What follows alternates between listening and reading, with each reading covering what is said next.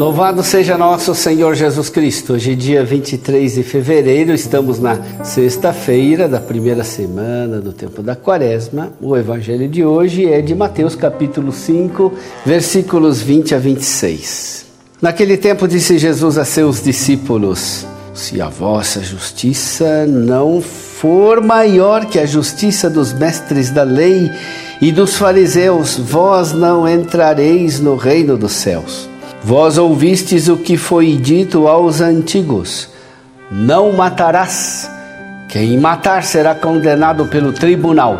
Eu, porém, vos digo: todo aquele que se encoleriza com seu irmão será réu em juízo.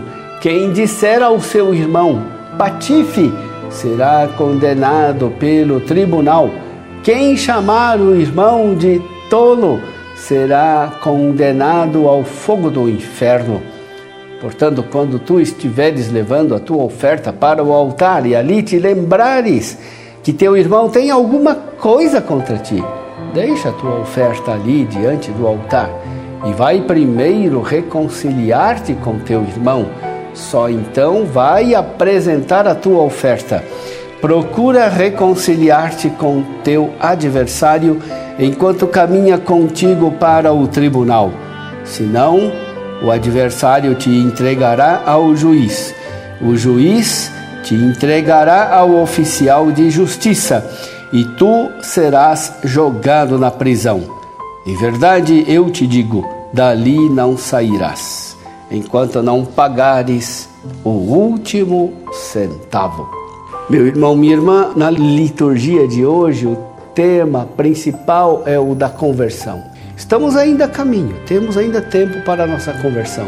Ainda não estamos diante do juiz para sermos julgados. Ainda estamos a caminho e ainda podemos fazer um acordo com o adversário. Quem é o nosso adversário? Nosso adversário é o irmão com o qual não vamos de acordo. Por isso, o Evangelho de hoje nos exorta com clareza a nos reconciliar com o irmão antes que seja tarde demais. O adversário é também, de certa forma, Deus. Deus? Por quê? Deus é o nosso adversário quando nós estamos no pecado. Por isso o Evangelho nos exorta também a nos reconciliar com Deus.